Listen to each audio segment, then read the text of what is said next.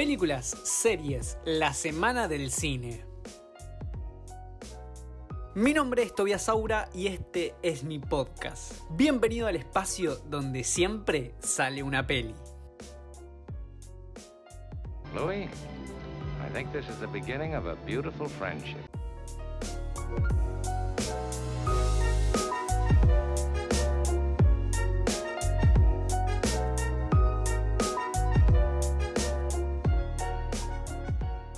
Buenas, empezó un nuevo mes, ya noviembre, si bien todo el mundo lo dice, yo también lo voy a decir, y es que no puedo creer que ya se está terminando el año, ya, ya el, mes, el mes que viene es diciembre, se termina el año, Chao, chao 2020. Viene el 2021, vamos a seguir en pandemia, no va a cambiar absolutamente nada nuestra suerte, pero bueno, esto es algo que incluso se siente en el ambiente, porque muchos conocidos y yo mismo estoy en esa época en la que lo único que querés hacer es mirar el techo, o sea, no querés hacer absolutamente nada. Y yo que estoy sobre el final de mi carrera, así que imagínense, o sea, realmente decir que estoy histérico es poco, yo siempre opino que noviembre es el peor mes de todo el año porque si sos universitario es cuando más cosas tenés que hacer y cuando menos ganas tenés de hacerlas. Pero bueno, no estamos acá para hablar sobre lo que fue el año, sobre nuestro cansancio, sino para despejarnos un poquito y de informarnos de toda la semanita del cine, así que vamos con eso.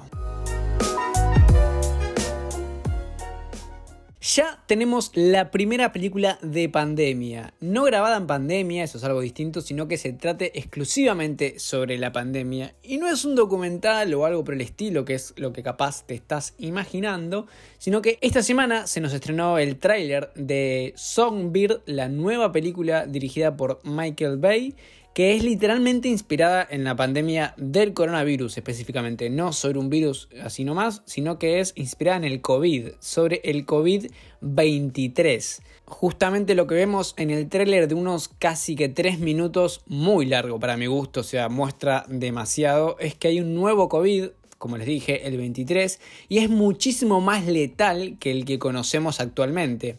Es una peli protagonizada por KJ Apa y Sofía Carson, a él es de lo que conocemos por Riverdale, y Sofía Carson, si no me equivoco, estuvo en películas de Disney. El director la describió como la Romeo y Julieta pandémica. Las críticas no tardaron en llegar y un poquito las entiendo, la verdad, porque si uno ve el tráiler dice, wow, era necesario, no es, no es el momento, o sea, como que el coronavirus lo estamos sufriendo todavía, incluso en Europa estamos, estamos, estamos no, nosotros no, pero en Europa se está viviendo una segunda oleada que, está siendo bastante heavy, un poco más incluso que la primera. Por ejemplo, en Francia ya hay, hay cuarentena con toque de queda incluso hasta diciembre. O sea, la cosa todavía está jodida con el COVID-19 como para que nos vengan a hablar de un COVID-23 que es muchísimo más letal. O sea, la peli se ve bastante, bastante pre-apocalíptica.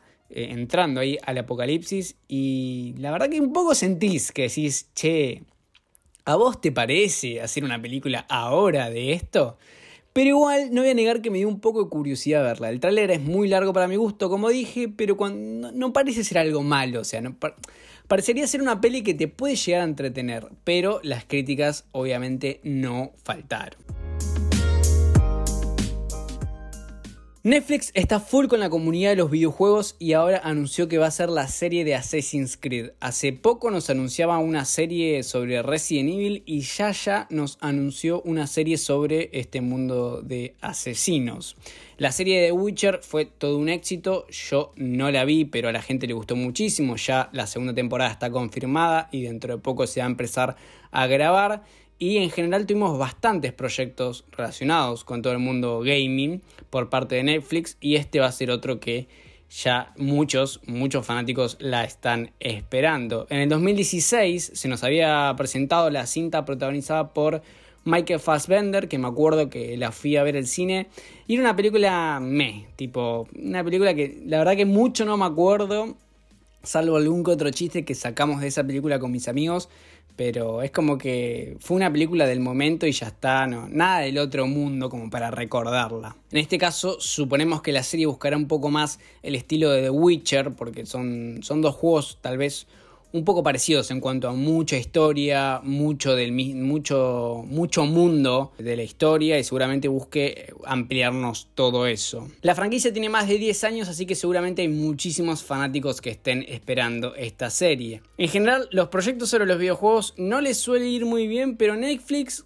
como les dije, con The Witcher nos mostró que un poco sabe, parece ser, parece que encontró la fórmula para traer contenido sobre videojuegos, ya sean series o películas. Yendo con la sección flashback, las noticias rápidas de la semana, tenemos que falleció Sean Connery a sus 90 años, el actor eh, quien para mí fue la primera cara de James Bond. Yo pienso en James Bond viejo y se me viene su cara. Como les dije, falleció de un, un infarto y tuvo una carrera bastante exitosa. Despegó en los 60 más o menos y hasta el 2012 estuvo súper activo e hizo un montón de películas, pero obviamente se la va a recordar más que nada por su interpretación del agente 007. La causa de su muerte fue un infarto y muchos se refirieron a la noticia como algo triste, pero mi manera en general de ver la muerte es como un poco positiva, no lo veo como que sea no sé, me gusta verlo como un momento para celebrar y recordar. Y de la misma manera un poco lo vio su esposa, Micheline Roquebrun, que seguramente habré pronunciado mal el nombre, reveló que el actor sufría de demencia y que, según sus palabras, ya no era vida para él últimamente ir incapaz de expresarse por sí solo, comentaba. 90 años es un montón, como según lo que expresó su quien ahora es viuda, no la estaba pasando bien, así que mejor como recordarlo al actor, fue muy importante en el cine en general, no solamente por su papel en James Bond, como dije, tiene muchos papeles recordados y casi toda la industria lo despidió porque fue, fue realmente un ícono para ellos. Para nosotros, la cara de James Bond, para nuestra generación, es Daniel Craig, que bueno, dentro de poco está por hacer su última aparición siendo el agente el año que viene en No Time to Die. Pero para muchas otras personas, el verdadero James Bond eh, era él, era Connery. Que descanse en paz este ex agente.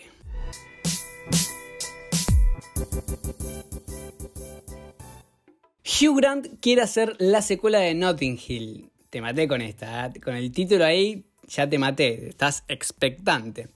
Igual fueron palabras muy al aire, pero Olvídate que algún productor, seguramente con ganas de robar y con pocas ideas, ya levantó el teléfono para preguntar si estaba hablando en serio. Hace pocos días se estrenó The Undoing que por HBO y obviamente hubo varias entrevistas para promocionar este estreno y él es el protagonista junto a Nicole Kidman, obviamente estuvo en varias, como dije, entrevistas, y en una de estas dijo que le gustaría hacer la secuela de alguna de sus comedias románticas y después dijo que quería hacer específicamente la que había tenido con Julia Roberts, obviamente estamos hablando de Notting Hill, y quería mostrar cómo sería la realidad en la secuela. Todo el proceso en el que se pelean, se separan, está el divorcio con abogados de por medio. Básicamente quería hacer una especie de secuela al estilo de Marriage Story que bueno, hablando de eh, matrimonios y de esta película, se nos casó por tercera vez Scarlett Johansson, que fue algo tranqui en privado. Ella se quería casar hace rato, pero bueno, en el medio justo pasó la pandemia. Pero ahí tenemos, mira cómo te me eché estas dos noticias, ¿eh? Tenemos el matrimonio de Scarlett Johansson, su tercer matrimonio, y que eh, Hugh Grant dijo que quería hacer una secuela de Notting Hill mostrando un poco más lo verdadero y no tanto el final feliz. Si sos como yo, no tenías ni idea que se estaba planeando una biopic de Bob Dylan. Es algo que me enteré cuando me tocó escribir en la semana sobre esto.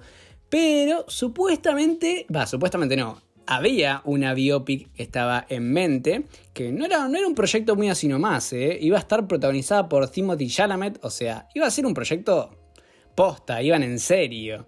Pero al parecer, por tema de agenda, obviamente por la pandemia, se complicó todo y ahora uno de sus productores salió a decir que puede ser que no se haga o que por lo menos en el corto plazo no la vamos a tener, principalmente porque el actor tiene una agenda súper ocupada, eh, la está rompiendo, está presente en casi todos los proyectos, junto a Tom Holland, son como las dos estrellas masculinas que están ahí a full con los proyectos y parecería ser que va a tardar mucho en llegar esta película si es que realmente llega al final. Recordemos que las películas de bandas o cantantes después de Bohemian Rhapsody se volvieron súper normales y casi todos los cantantes eh, o bandas tienen su propia película. Incluso esta semana se nos estrenó el tráiler de Stardust, la película biográfica de David Bowie, que la verdad bastante malo ese tráiler. A mí por lo menos no me atrajo ni un poco. Puede ser que la llegue a ver de curiosidad nada más, pero ya empieza, empiezan a, por lo menos a mí empiezan a aturdirme, a cansarme estas películas biográficas.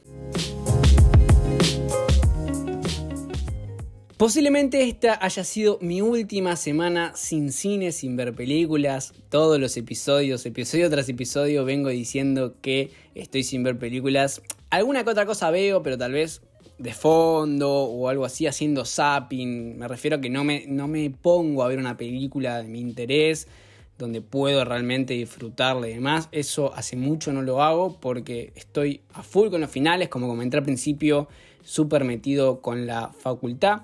Es otra semana sin ver películas para Toby Saura, pero empezó un nuevo mes y les voy a hablar de lo que para mí es lo más interesante que llega a Netflix. ¿Por qué la plataforma de la N y no otra? Ya lo dije, ya, me, ya critiqué a las otras plataformas. No tienen un catálogo donde te llegue un mailing o tal vez incluso mediante las redes sociales. Amazon Prime, que es súper conocida ya a esta altura, no tiene... ningún lado te dicen los estrenos. Básicamente la nada te dicen se estrenó tal película contame qué es lo que me vas a traer en el, en el mes, por favor, te lo pido. Pero bueno, yendo con los estrenos de Netflix, para mí lo más interesante y lo que no te puedes perder, primero tenemos al Aviador, protagonizada por Leonardo DiCaprio y Kate Blanchett, teniendo a Martin Scorsese en la dirección, o sea, ¿qué más que eso necesitas para convencerte de que la veas? Aparte es una historia basada en una historia real sobre algo que se relaciona con el cine, el personaje, ahora no me acuerdo el nombre, pero el personaje que interpreta a Leonardo DiCaprio es alguien conocido en la industria. Hay bastantes historias y videos sobre, sobre este personaje porque básicamente por padecer de una enfermedad, por tener una enfermedad mental, eh, se vino un poco abajo toda su carrera y todo lo que había logrado, pero eh, era un genio el personaje que interpreta Leonardo DiCaprio, pero bueno, véanla porque es muy buena. También llega la trilogía de Matrix, al fin tenemos las tres películas en un solo lugar. Yo recuerdo que en Amazon Prime estaba la primera, pero sobre las otras no las podías encontrar. O estaba la tercera y faltaba la segunda. Algo por el estilo, pero no estaban las tres películas. Ahora Netflix ya, ya mismo, cuando estás escuchando esto, están las tres películas eh, de Matrix en la plataforma. Así que obviamente no te la puedes perder. Y encima, no me acuerdo si es 2021 o 2022. Creo que 21 se estrena Matrix 4, así que ya te las miras ahora y llegas perfecto para ver la cuarta entrega. Una recomendación así para toda la familia, lo menciono porque el tráiler no parece mal, es que se estrena la película de Bob Esponja, por la cual a nosotros, tal vez siendo un poco más grandes, nos llegó el tema de J Balvin, el de Agua.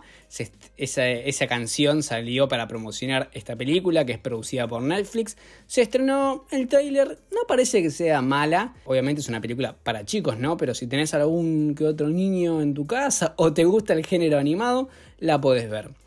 Mención especial para Yo Adolescente, una película argentina que se estrenó hace dos meses, hace muy poquito se estrenó, se estrenó durante la pandemia obviamente, que a mí es una peli que me gustó, tiene muchas cosas malas, sí, pero si te gusta apoyar el cine argentino, mírala porque está, está bastante buena. Yo ya, si encuentran por ahí, tengo un podcast hablando sobre esta película, no en Spotify, sino en las otras plataformas, porque la verdad es una buena película. Para mí representa un poco la adolescencia, obviamente, ¿no? Yo adolescente es el título, pero una etapa que capaz está bueno tener eh, desde un lado más argentino y no tanto siempre vemos los yankees súper exagerado, que nosotros no tenemos nada de similitudes con esas adolescencias, por lo menos la mía.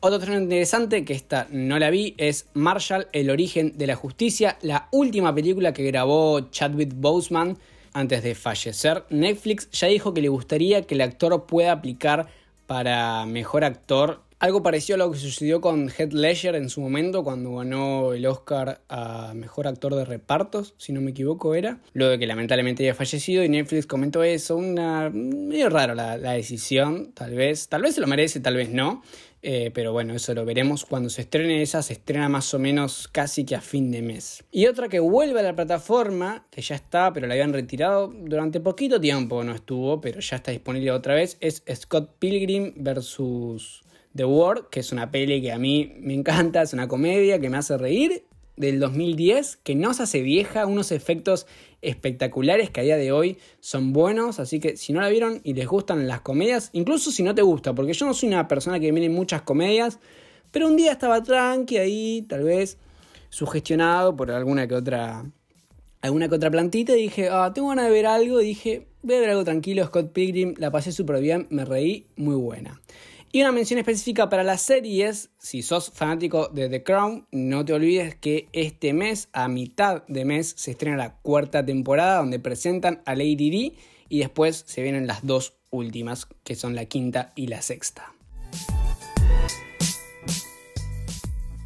De esta manera llegamos al final del episodio, espero que les haya gustado, si fue así como siempre digo, me serviría mucho que lo compartan con quien sea, en sus redes, con sus amigos, con quien quieran, me serviría de mucho.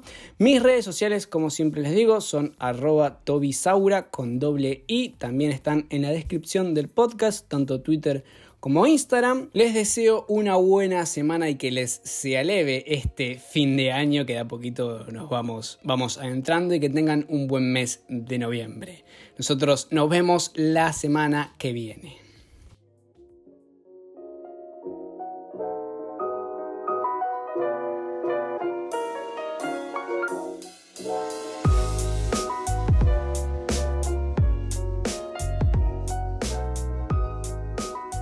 I don't see you. Good afternoon, good evening, and good